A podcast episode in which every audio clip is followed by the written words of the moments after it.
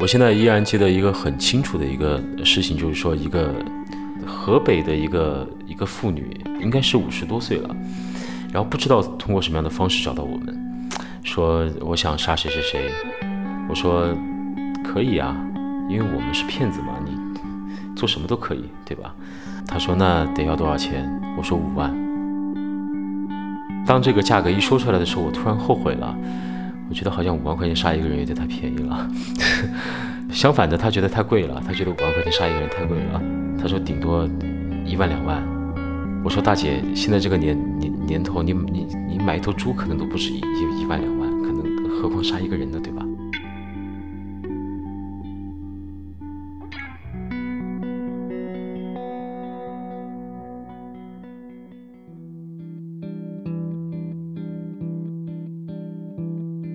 你好，欢迎收听故事 FM，我是艾哲，一个收集故事的人。在这里，我们用你的声音讲述你的故事。每周一、三、五，咱们不见不散。不知道你有没有在网上看到过类似这样的小广告啊？我公司是一家私人侦探公司，专门为您提供外遇咨询、婚姻挽救、商务调查，巴拉巴拉巴拉巴拉巴拉。今天的讲述者告诉我们，这样的小广告几年前他在网上发过几千条。王凯旋今年二十五岁。高中毕业之后，他做过好几年的销售。四年前的一天，他的表哥找到他，说自己手里有一门能发财的好生意，问他愿不愿意一起干。他约我吃了一个饭，在一个比较小的一个小饭店，点了三个菜，还有一个汤，一人喝了一瓶啤酒。吃完饭之后，他给了我一支烟，然后就跟我说：“呃，我这有一个事儿，你要不要考虑一下？”我所知道的做这个事儿的人，现在混得还可以，有房有车啊什么的。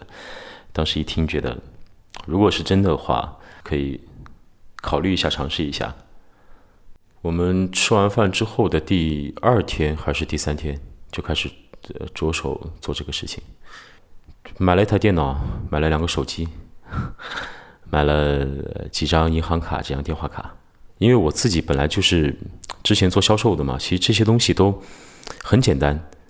我大概就用了两天的时间，知道了怎么样的一个流程之后，把基本的话术，然后确定下来之后，我就开始上手了。那个时候每天都会响全国各地的需要找私家侦探的电话，大概十几个。就算三分之一的成交率来算的话。最起码我们都是交三千的定金，那一天就最起码都有九千，两个人平分的话都有四千五，甚至有一段时间是非常膨胀的，会觉得为什么这样的事情不早一点来做呢？早一点接触这个东西的话，那我可能现在什么都有了。我现在依然记得一个很清楚的一个事情，就是说一个河北的一个一个妇女，应该是五十多岁了，然后不知道通过什么样的方式找到我们，说我想杀谁谁谁。我说可以啊，因为我们是骗子嘛，你做什么都可以，对吧？他说那得要多少钱？我说五万。然后后来其实当这个价格一说出来的时候，我突然后悔了，我觉得好像五万块钱杀一个人有点太便宜了。相反的，他觉得太贵了，他觉得五万块钱杀一个人太贵了。他说顶多一万两万。我说大姐，现在这个年年年头，你你你买一头猪可能都不止一一一万两万，可能何况杀一个人呢，对吧？他后来他说也对，但是他现在没有这么多钱。他说那我等我凑到钱的时候再来找你们。我说好，没问题。过了大概一一周吧，他打电话过来，说我实在筹不到五万块钱，我筹到了三万块钱，可以吗？因为之前也没有接到过这样的。案子对不对？因为我们之前接到的婚外情的东西，比如说事成了，因为资料在我们手里面，对不对？我可以不发给你看，你也不知道我是真的还是假的。但是这个你要一个人死，那我总不可能说等他死了之后你再付尾款吧？这个东西我们当时其实很懵的，就是说怎么办呢？就是怎么怎么去操作这个事情呢？我们我们就我当时想了很久，大概想了十几分钟。我说这样，我说你先给我们付一万五的定金，等这个人死了之后呢，你再来付剩下的一万五。他挂了电话，考虑了大概半天，说好，没问题，我做这个事情。我当时觉得哇，匪夷所思啊，这种事情都有人信。因为做我们私家侦探这一行的，就是说 我不管你是什么样的目的，宗旨是我们不会去多问。但这个人实在让我太好奇了，所以我就就旁敲侧击的去 问过他一些，就是说你们到底有什么样的矛盾啊？或者他始终没有说，没有透露过，就是说为什么他想去杀这个人。他把这个钱打过来之后，我当时跟他承诺的是三天之内把这个人杀掉。到了第三天，我其实我一直都在想，我说我说这个怎么办呢？这这怎怎么杀呢？这个哎呦！后来转弯一想，三万块钱杀个人他也信，那我随便编个什么借口呢？他说不定也能信。当时我就随便想了一个说，我说我说我们当时给他吃的东西下了一点毒，然后二十四小时之内他肯定会被毒死，然后你现在就马上把这个钱给我们打过来，要不然的话我们就给他解药。他当时就将信将疑的给我们把余款交过来了，总共就三万块钱。最搞笑的就是过了二十小时，第二天。他那天中午给我们打了个电话，说没死呀。我说怎么可能呢？怎么可能没死呢？我们都已已已经给他下毒了，怎么可能会没死呢？对吧？他说真的呀，我刚刚去他家看了呀，他活生生的 站在我面前，他就是没有死啊。我说哦，那可能是我们就是说这个毒下错了，临时又编了一个谎，就说。啊，我们可能这个这个这个毒药的分量没有掌握好，但是我们毒药的成本非常贵，就说我们买这个毒药就可能花了一万多。我说不行，我们得加钱。他说行，去凑钱。过了大概三四天吧，就说这个钱我实在凑不到，你要不然把这个钱给我们退过来。然后当时一想，也行，就跟他说我们的毒药，然后我们的人工。就花了大概两万块钱，我们要退的话，我们也只能给你退一万。他说那也行，那退一万也行。我们就问跟他说啊，我们退款要等到月底，我们要等到二十八号、二十九号啊、三十号啊，我们才能退款。过了一个月之后，我们电话卡可能就丢了，他到时候再报警也没有用。我说你等一个月，说不定哪天他毒发就死了，那你不就赚了吗？对吧？然后他想了一想，说也行。那那一个月我们的。广告效果非常好，然后那个电话我们就没舍得丢。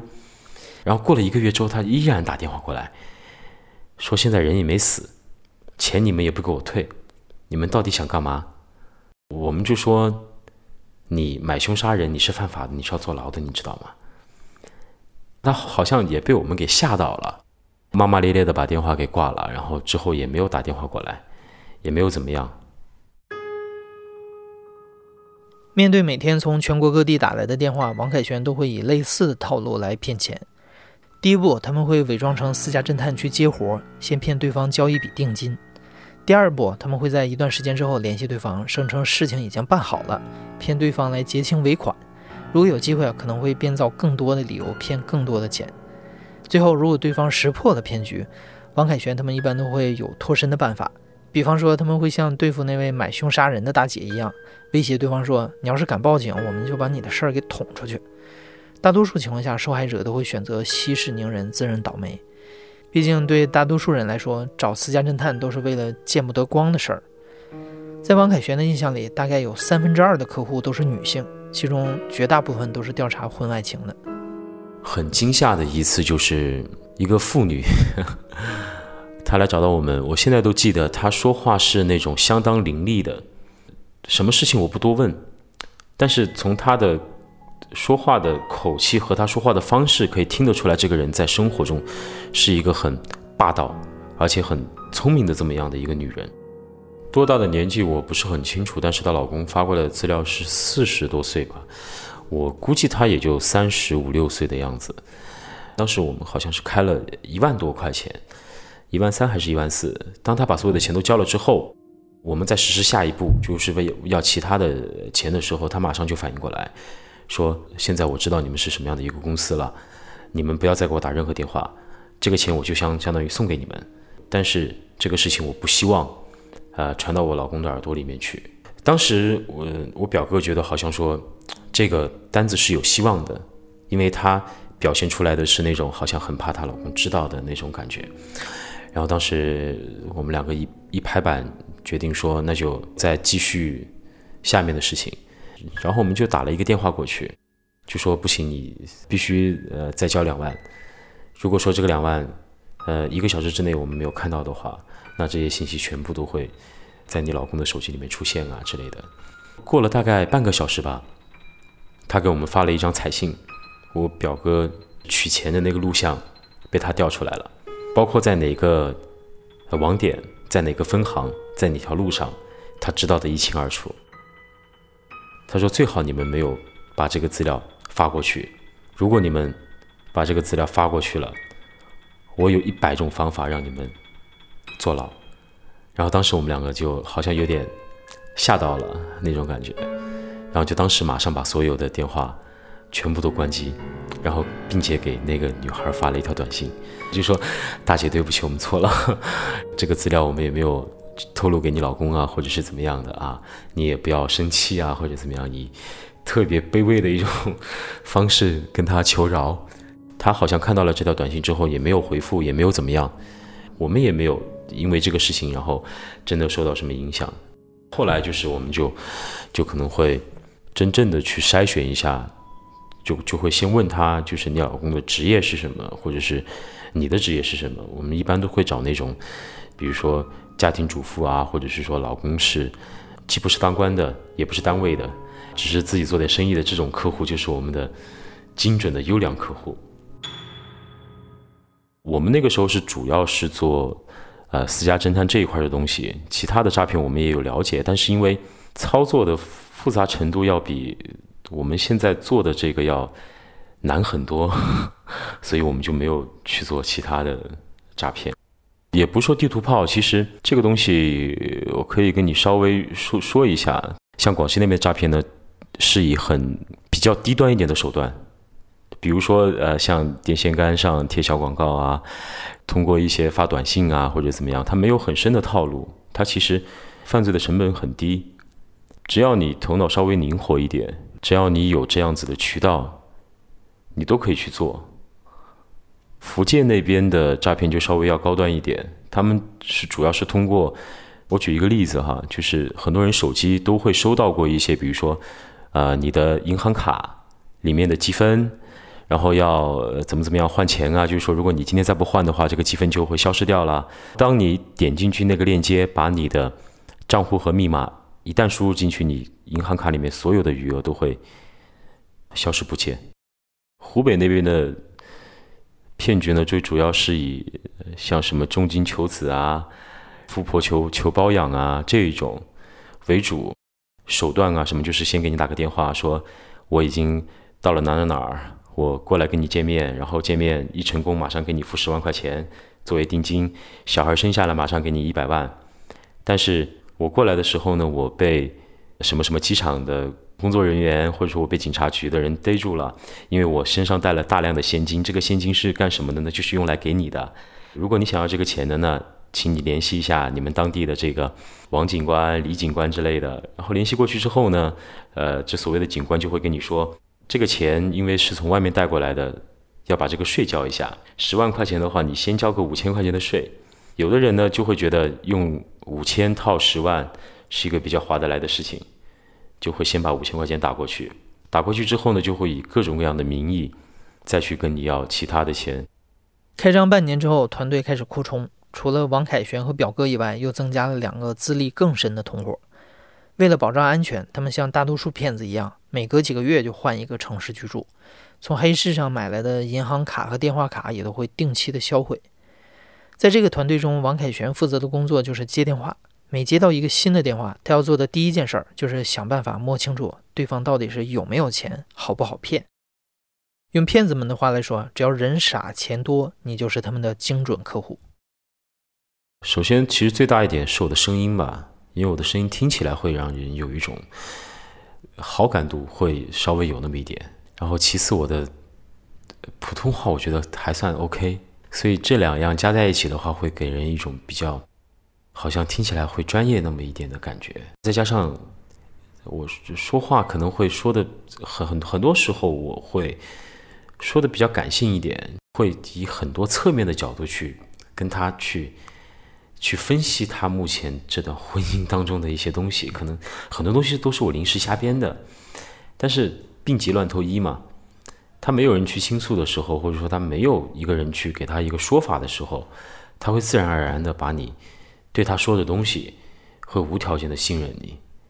当你取得他的这种信任之后，接下来的很很多事情都很容易，他就会不自觉的就会说出来很多他的信息，比如说她老公平时对她怎么样，然后呢，她老公平时的呃生活的一个规律，或者说她老公喜欢出入什么样的场合，你就可以大概判断判断的出来，就是说他们家到底有没有钱，就是一般来说都是一万块钱到两万块钱这个金额，然后就碰到那种可能特别。心理防线，然后特别差的，然后又正好又碰到他有钱，那可能就会就会搞得多一点，就可能四万啊、五万啊，最多的一次好像是八万多还是九万多，就是到后来就是就搞到最后，我们四张银行卡，每张银行卡因为一天只能取两万嘛，就搞到我们每张银行卡都取不出来钱了。那个时候就非常膨胀，那个时候基本上我们就没有什么其他的娱乐活动。一般都是去什么海鲜酒楼啊之类的，吃个几千块钱，去按个摩，每个人就按那种最贵的。在晚上去什么 KTV 啊，那种小酒吧呀之类的。我现在印象最深刻的有一次，我们在福州，当时找了一个比较小的那种酒吧，因为那个时候好像还可以，就是点那种公主，就是陪唱那种公主嘛。然后我们当时每个人给那个所谓的那个公主，然后送了五千块钱的东西，然后每个人开了一支香槟，一个人大概花了一万多吧，就几乎也不说每天都是这么过来的，但一个月最起码都有个两三次。最开始做这个的时候，其实也是会有恻隐之心的，就会觉得你是在做一个不对的事情，但是这样的钱就感觉。掉在你脚边一样，你随时弯腰你就能捡。我没有这么崇高的 品格，所以我觉得大多数的人都会选择去弯腰捡这个钱。我始终记得有一个小姑娘对我说过说过的话，她说她是最后一次跟我打电话，第二步、第三步她都没有上当吧？她其实是一个很理智的人。她其实，在没有看到资料，然后在没有看到所谓的证据的时候，她就知道她自己已经上当受骗了。但是他后来还是就转了五千块钱吧，因为当时我们到最后一步好像是问他要的一万，他就转了五千。当天晚上他又打了一个电话给我，他说：“其实我交了余款之后，我没有看到资料，我已经知道我自己被骗了。为什么我还交那五千块钱呢？是因为我有一个最后的希望在那儿。”他说：“其实我我把最后的希望和最后的。”对于婚姻的这最后一点，一点寄予，全部都压在你们身上。我想相信我没有看看错人，我想相信你一次而已。结果还是这个样子，就看来所有的事情都是失望的。他说我听得出来你是一个好人，他说我也能够听得出来你，你其实是一个有想法的人。就以你的这样的情商和你这样子的说话方式来说，你找一个。什么样的事情，我我觉得你都可以去做得很好的。你为什么要做这样的事情呢？当下那一刻，其实我是被他，我是我是被他击中了，就是心里面的软肋的那种感觉。同时，我心里面又想起，就是好像自说自话一样。但我可惜啊，我不是一个好人。二零一六年的年初，王凯旋发现他有点厌倦这样的生活了。他开始考虑要不要金盆洗手。我刚跟你说的这些比较好玩的，或者说比较奇葩的这种事情，只是说一个消遣而已。因为其实我的生活是很无聊的。我那个时候才二十二岁、二十三岁，基本上同龄人在外面打工也好，或者说你在学校里头也好，或者说你在刚出社会、刚工作也好，你这个时间段肯定是你人生中最充实的一个阶段。我没有正常的社交，因为你真正意义上你去交朋友的话，你不可能让你朋友知道你是在做这么样的一个事情，你不是做一份正常的工作。然后这个电话他随时都会响。你接起来电话之后，你要说什么呢？说对，没错，我们是私家侦探，我们可以帮你去调查婚姻。这种事情是不能让别人知道的。所以做这个东西的两年期间，其实虽然说我赚到钱了，但是我过得开心吗？或者说这个钱换来的这东西真的值得吗？我到现在回想起来，其实我不太确定。二零一六年的四月，王凯旋向表哥请了三个月的假，去了自己一直想去的西藏。从西藏回来之后，他决定想办法找一份正经的工作，然后一步一步地撤出表哥的业务。可是没过多久，他最担心的事儿发生了。一六年的七月份，我那个时候是是回了福建，那个时候好像是在厦门。就在九月份的时候吧。刚过完八月十五的时候，我就被警察给带走了。当天是我我们是在街上，然后那个时候我表哥买了一个车，我们开车出去兜了一圈，然后顺便取钱。把钱从银行里面取出来之后呢，回到住的地方。等我们一开门一进去，因为我们是两个人嘛，我我表哥在前面开的门，然后我是在后面，然后突然就一窝蜂冲出来。可能，六七个吧，七八个人，就把我们就就就一下子就按倒在地上，然后就嘴里就喊着“别动，警察，别动，警察”，然后就把我们全部都就双手就反扣在后面。在这个之前，我一直都在想，我一直都在想，如果哪一天警察真的找上门来了，就要以怎么样的最快的。方式或者方法把所有的东西都给销毁掉，因为我们当时住的是十十四楼还是十三楼，反正十几层嘛，我们就当时就想，警察冲出来那一瞬间就把所有的东西都丢下去，就摔坏。但后来真正被人铐上的时候，就发现没有用，包括当时用来发信息的一些电脑啊、银行卡呀什么的，全部都是在桌子上面。就所以，警察当时一进去就人赃俱获，我们当时就直接就被铐上了车，铐上了车之后就直接被带到了湖北。当天到了湖北之后，就开始就有警察开始问你，四十多岁，然后我当时就坐在一个铁椅子上面，双手被铐起来，然后他就站在我面前，我当时其实还想抽个烟，警察说你想什么呢？你以为我们演电影呢？还给你抽烟。想着倒挺美的，别跟我在这儿就耍这些花花肠子什么的。其实我觉得，事情既然已经到了这一步，无谓于你说或不说，说与不说，其实事实已经摆在那个地方。但是我是每天吐一点，每天吐一点，也也也没有说一天就把自己做过的事儿什么的全部都说完。其实我记得有一天。第三天吧，还是第二天，有一个很凶的警察，直接一进来，然后桌子一拍，开始在那吼，然后说：“呃，你不要以为玩这些东西你能怎么怎么样，怎么怎么样，你做的事情，你取的钱，我们这边全部都有监控，全部都有录音，你认与不认？我告诉你，路只有一条。”其实当时是有被吓到一点点，又说了其他的事情，大概一个星期吧。我见到了我的律师，他当时给我的建议就是说，呃，除了那一个月的，你仔细回想一下大概有多少钱，然后之前的你一概不要认。但是那个律师其实来的有点晚，因为在这一个星期里面，我几乎把该说的都已经说完了。最终，王凯旋被判处了一年零六个月的有期徒刑，他的表哥被判了三年。另外两个同伙，一个被判了四年，一个被判了五年。其实，在在监狱里面没有特别那个的想法，说我我我我以后出去要怎么怎么样。更多的时候就是夜深人静的时候，就实在睡不着，睡不着的时候就会想，就自己到底在干嘛，到底值不值得呢？到后来又在想自己的人生到底是哪一步。或者是说哪一个环节，或者说哪一个时间点出了问题，导致自己变成现在这个样子。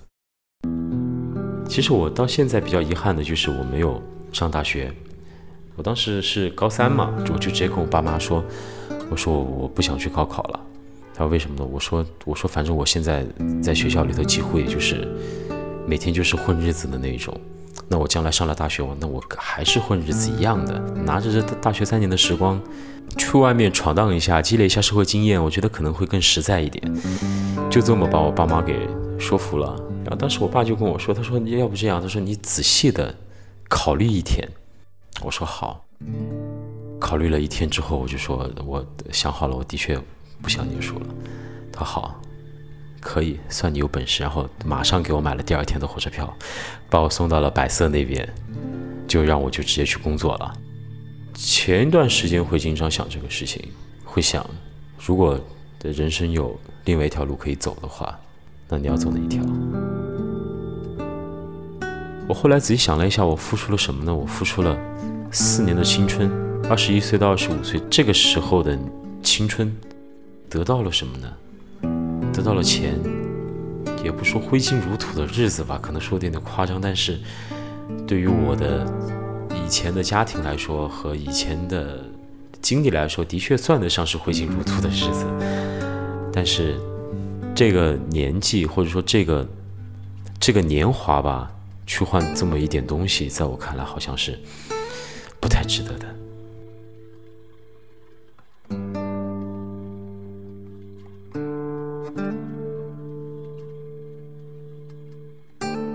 如今，王凯旋已经出狱一年多了，他回到了老家生活，还开了一家自己的淘宝店，每天也是忙忙碌碌。王凯旋很清楚，档案里的犯罪记录肯定会给他将来的生活造成一些麻烦，但对于眼下的生活，他觉得有机会被社会接纳，开启一段新的生活，自己已经很知足了。也希望今天的听者能够引以为戒，不要为眼前的小利所吸引，让自己的人生染上了污点。你现在正在收听的是亲历者自述的声音节目故事 FM，我是主播艾哲。本期节目由梁科制作，声音设计孙泽宇。